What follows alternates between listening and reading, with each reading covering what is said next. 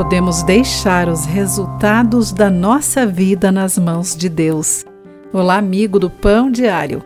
Bem-vindo à nossa mensagem de esperança e encorajamento do dia. Hoje lerei o texto de Alison Queda com o título Quando estamos esgotados. Às vezes, tentar fazer o que é certo pode ser exaustivo. Podemos pensar: será que as minhas palavras e atitudes bem intencionadas fazem alguma diferença? Pensei o mesmo recentemente, depois de meditar e enviar um e-mail para encorajar um amigo, apenas para receber uma resposta zangada. Minha reação imediata foi uma mescla de mágoa e ira. Como ele pôde distorcer as minhas palavras? Antes de responder com raiva, lembrei-me de que nem sempre veremos os resultados ou os que desejamos ao falar para alguém sobre como Jesus o ama.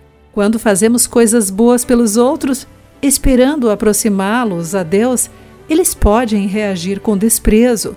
Nossos nobres esforços para conduzir alguém a ter atitudes corretas podem ser ignorados. Gálatas 6 é uma boa passagem para lermos quando nos sentimos desencorajados pela reação de alguém aos nossos esforços sinceros. O apóstolo Paulo nos incentiva a pensar no que motiva nossas palavras e atitude. Depois de fazê-lo, ele nos encoraja a perseverar. Portanto, não nos cansemos de fazer o bem.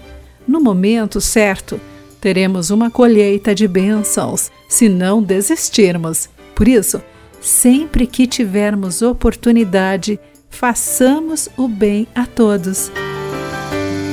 Deus quer que continuemos a viver para Ele, o que inclui orar pelos outros e falar sobre o bem que Ele faz. Os resultados virão de Deus. Guarde isso em seu coração. Aqui foi Clarice Fogaça com a mensagem do dia.